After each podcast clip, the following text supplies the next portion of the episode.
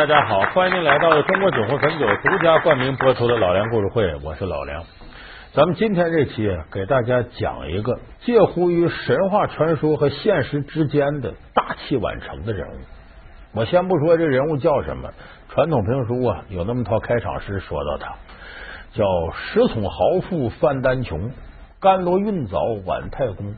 甘罗呢是十二岁官拜宰相，大神童。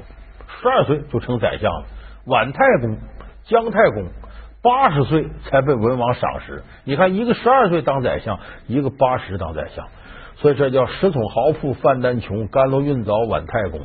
就大千世界呀，人比人得气死人呐，人比人得死，货比货得扔。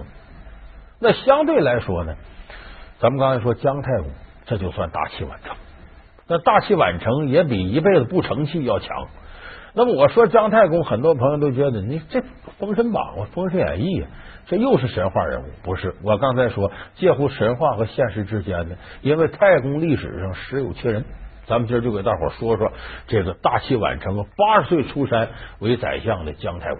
这个姜太公呢，其实他这个姓啊，说是姓姜，他其实准确来说应该是姓姬氏姜。就是姬是他的姓，女字搁个陈字，他是姬姓下边的一支儿。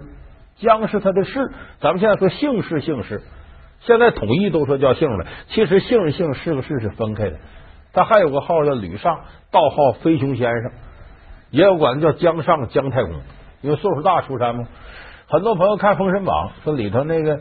呃，咱们有位老艺术家，也是我一个朋友，仁义的这个国宝级艺术家蓝天野先生，蓝天野演的姜太公。恭贺贤侯，凤鸣岐山，天意可鉴。先侯决意救民于水火，就当立国称王，率先举正义之师，讨伐无道商纣。我要是立国称王。那四方诸侯将说我大逆不道啊！侯爷应该顺应天意，替天行道，此乃天下万民之福啊！先后不必多虑，还是决定立国救民吧。这《封神演义》这不就跟《西游记》一样吗？都是闲扯的神话故事。所以有的观众朋友觉得那姜太公就历史传说，其实不是。姜太公历史上啊，实有其人。你看那个诸葛亮，当然说亮公公龙母，号为梁甫吟，每自比管仲、乐毅，诗人莫之许也。这他把自个儿比成啊，春秋战国时候的呃春秋五霸，辅佐齐桓公称霸的那个管仲，和后来那个大将军乐毅，是比这两个人。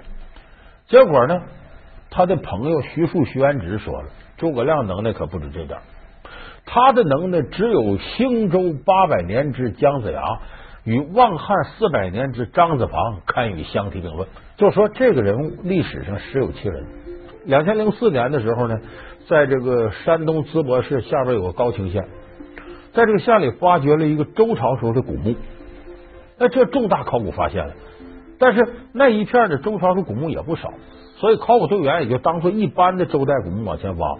这不知道那时候，反正能留下墓的都达官贵人，但那时候贵族很多了。挖着挖着，挖出一个酒器来，咱们叫觥。咱们知道有个词儿叫觥筹交错嘛，就装酒的东西。挖出了这么一个酒器，结果在酒器上边呢刻着一行文字，上面写的什么呢？叫“风起绝作，文祖甲七公”。说这几行字什么意思呢？考古学家经过长时间考证，才证明，原来这个酒杯呀是姜子牙使的。这个齐公就指着姜子牙，什么原因呢？周朝周武王伐纣定了天下之后，把齐国这一块，就是咱现在说山东这一带，封给了这个姜子牙。所以姜子牙是齐国的开国国君，所以这个事实就证明姜子牙在历史上那实有其人。那么说姜子牙，他历史真实的姜子牙跟小说里的一样吗？有共同的地方。我们看《封神演义》里写姜子牙呢，把姜子牙写成一个郁郁不得志的糟老头，但是有一身能耐。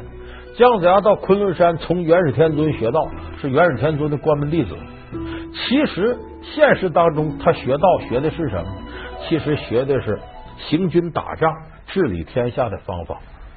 那《封神演义》里说的是求仙学道，学了四十年，其实是指他现实当中孜孜以求，呃，学了一些兵书战策，学这个东西学了四十年。那《封神演义》里写他不得志呢，写的很有意思。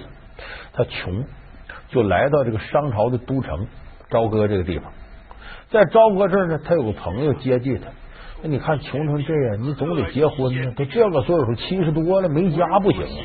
你的亲当时也是出于对老年人关心啊，就给他介绍一门亲事。离这不远有个马家庄，马家庄有个马员外，马员外有个女儿，才貌双全，正好匹配贤弟呀。大哥，这个事情你哎，不要这个那个了，这事已定了，聘礼我都给你定下了。大哥，你看我这个年纪，哎，人家马小姐今年六十八岁，还是个黄花闺女呢。赶快选个良辰吉日，马上成亲。可是这个事情你可哎，你还信不过这当大哥的？不不要不然呐、你又要心猿意马，上什么山学什么道了。娶了个老太太，马氏老太太。结果这个老太太呢，其实也不是什么坏人，她就是对丈夫有个基本要求，说你天天在家看书，你能不能有点正事儿啊？说那么着吧，在家里头呢，给你磨上点面，你到街上卖面去吧。这姜子牙卖面可倒好，这边面口子在那撑着，他在这翻书看，但是在这儿竹简嘛，看着竹简，谁来问来啊啊，答一句，也不吆喝。你想这能开张吗？好不容易有个人过来了，问了，老人家，你这是米粉还是麦粉呢？呃，我倒忘记了，米粉还是麦粉？这要回去问问我老婆才知道。嘿，你连你自己卖什么都不知道，还做什么买卖啊？你不用回去问你老婆了，我倒可以帮你分辨一下。这样吧，我拿点回去尝尝就知道了。好，谢谢你帮忙。那你拿回去尝尝，再来告诉我。你这不二傻子吗？这等于就这样下去，这马氏老太太说要照这么弄，你把你自个儿卖了都不知道啊。说你别卖这个了，换一样吧。卖什么呢？在家里扎了几把扫帚，拿街上卖去吧，一样卖不动。你这个酒囊饭袋！啊，你你居然这样口不择言！我说过我不懂做生意嘛。你你懂什么？你就懂得吃饭！你这个废物！啊，我我我我是废物。好，好，你你回娘家去吧，走。啊！你要赶我走？你这个没良心的！我我跟你拼了！大哥，你看这儿子没有儿过。这马氏老太太呢，一看跟你过也没意思了，最后就干脆吧，就是说，咱我也不能休你，你写一纸休书把我休了得，就等于我跟你离婚了。就这么，姜子牙一看，哎呀，你瞧不起我，将来你会后悔的。姜子牙写一纸休书把他休了。当然，历史传说说这姜子牙后来啊当了宰相了、丞相了，然后衣锦还乡，再见到说这马氏老太太，这马老太太，哎呀，我要给你恢复啊！姜子牙说：“那么的吧，拿盆水来泼地上，你把这水给我收到盆里去，我就行。”这老太太一忙活，整一身泥。姜子牙你看覆水难收啊，咱没法走一块儿，受不了了，上吊死了。死是死了，姜子牙一想，一日夫妻百日恩呐，咱俩是两口子呀，就这么的封他老婆一个位置，封什么？你大伙想不到。咱前面不是说马老太太做几把扫帚吗？给他是封马老太太为扫帚星。这见你我算倒血霉了，哎呀！所以这是姜子牙成长过程当中的事儿。他其实有人提出个疑问，说你看那会儿姜子牙啊，他这怎么跟着这个周文王混了呢？周文王那会儿可不是周文王，西伯侯姬昌，哎，他是等于官封西伯侯，是归纣王管。商朝是正根儿，那姜子牙有能耐，怎么不到正统那边去寻事反而跑到这边来呢？这是有原因的。历史上真实的姜子牙呢，曾经在纣王底下当过差，当什么呢？叫下大夫，说白了就基层公务员，干嘛呢？帮着搞基建。什么基础设施建设呢？纣王无道大兴露台，露台是什么呢？其大三里，其高千尺，就这是很浩大工程，历时七年才完工。这么大的工程，你想商朝那些腐败分子能不从中捞油水吗？姜子牙为人耿直，他还管这事儿，就这么挺着，得罪不少人，这心要害他。姜子牙一看，我在这混不了了，我撤吧。老梁故事会为您讲述倔强的糟老头姜子牙。老梁故事会是由中国酒魂汾酒独家冠名播出。就这么的跑到了渭水边上隐居去了。渭水我们知道在陕西这边，那姜子牙在渭水边垂钓，离这个周文王就很近。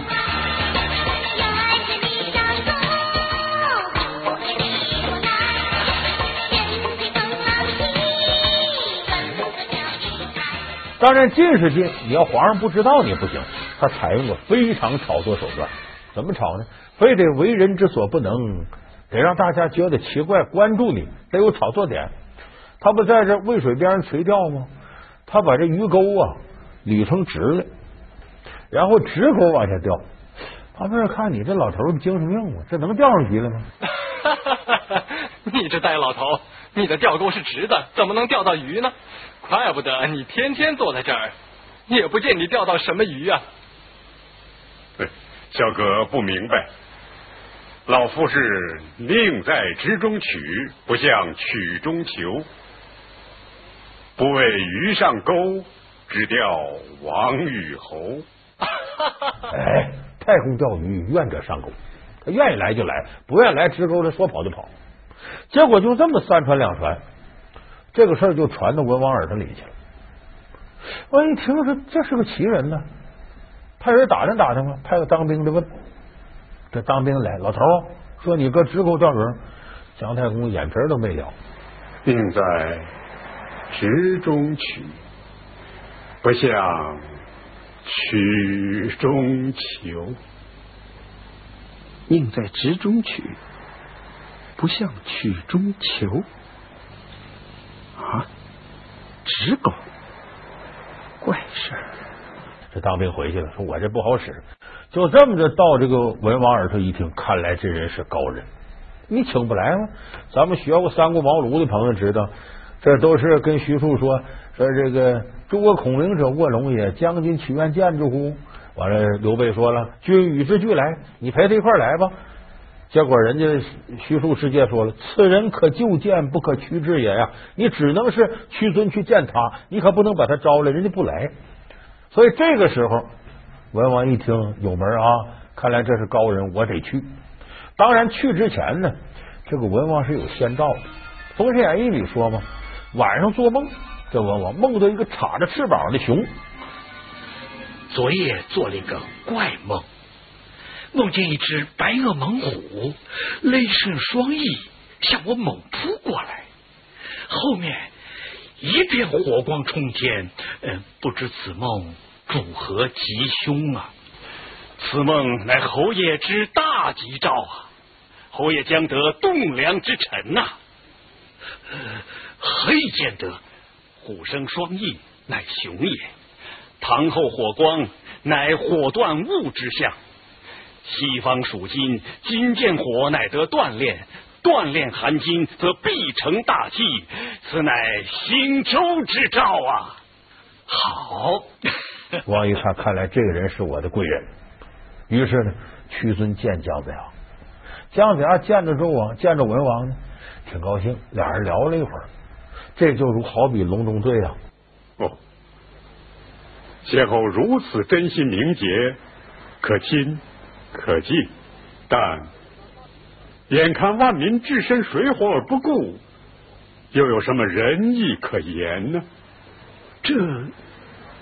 兴师伐纣乃是顺天应命，先后若是无此大志，又何必来寻访我江上呢？呃，我老夫夜观天象，兴举一师征伐暴君者，应出在西岐。先侯何不顺天行事？先生所言极是，史继昌茅塞顿开。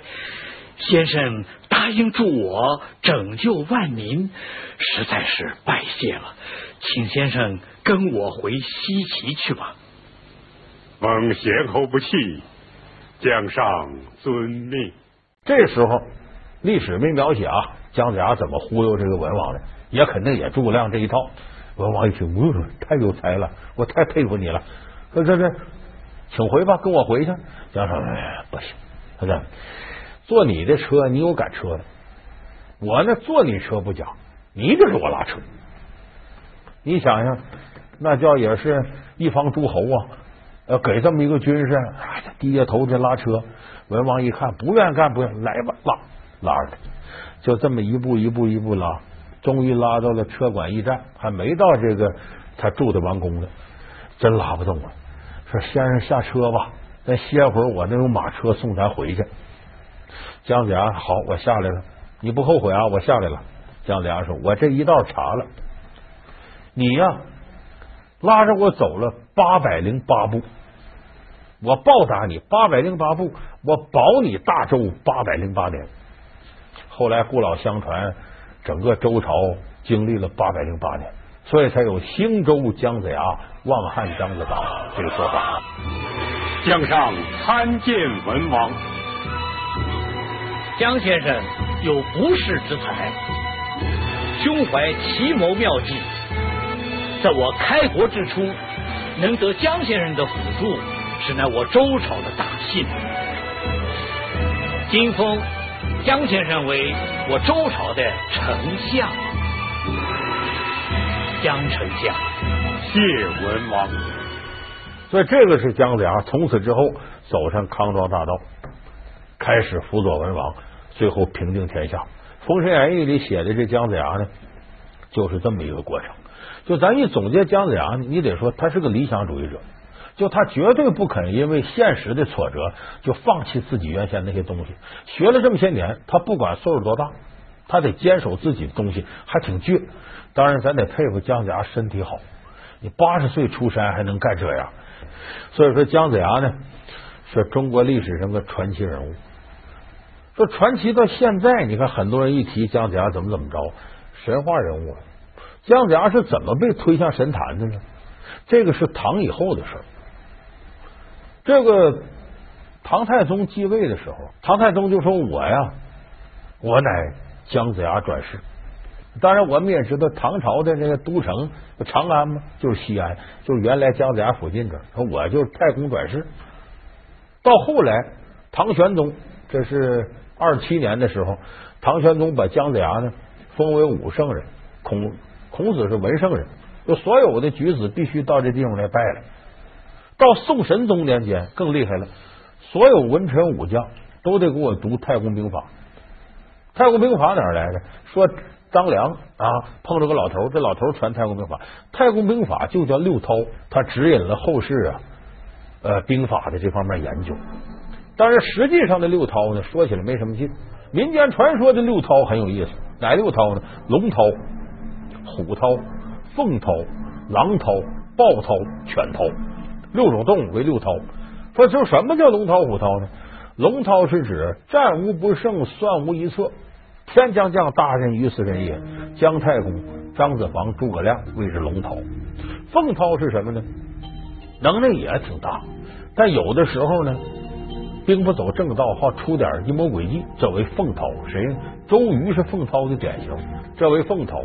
虎韬呢，是武力取胜，我会带兵，我不用一些文策，打仗我就能赢。像赵子龙、张飞，这都为虎韬。豹韬呢是文武双全，岳飞、豹韬的典型。狼涛是什么呢？绝对会使阴谋诡计，我不用武力取胜，我算计能算计死你，而且非常狠，为狼涛。什么叫犬涛呢？大伙听过这十六个字吧？敌进我退，敌退我追，敌驻我扰，敌疲我打，这就是犬涛。所以这六韬没有高低贵贱之分，都是两军阵前审时度势、因势利导、因敌之形势而变化的非常高明的兵法战略。所以相传这个呢，就出自姜太公。所以正是姜太公有这么大能耐，到许仲林写《封神演义》的时候，才把姜子牙写成在昆仑山修道，下山辅佐文王，最后神机妙算，得天兵天将各路神仙相助，最后终成大业。今日凯旋归来，实有赖于相夫功劳。可惜战死的忠臣义士，未能与我们同享太平。这是天命所在，武王也不必过于为已死的人伤怀。现在大事已定，老臣也要执行天命，去主持封神榜了。这时候，姜子牙被封到历史上一个非常高的平台。杜牧封为东斗星君，李干封为文曲星，窦融封为武曲星，苏全忠封为破军星。可是很滑稽似的，封神里头好玩就好玩在这儿。姜子牙封神，什么瘟神呐、雷神呐，这些大的都他封的，封来封去他自个儿没地方，怎么没地方呢？最后姜子牙落哪儿了呢？这个农村盖房子，咱有的朋友知道，房梁顶上贴张纸，叫“太公在此，诸神退位”。本来姜太公是给自己啊留个位置，留什么位置呢？留玉皇大帝。这玉皇大帝是他给自个儿留的。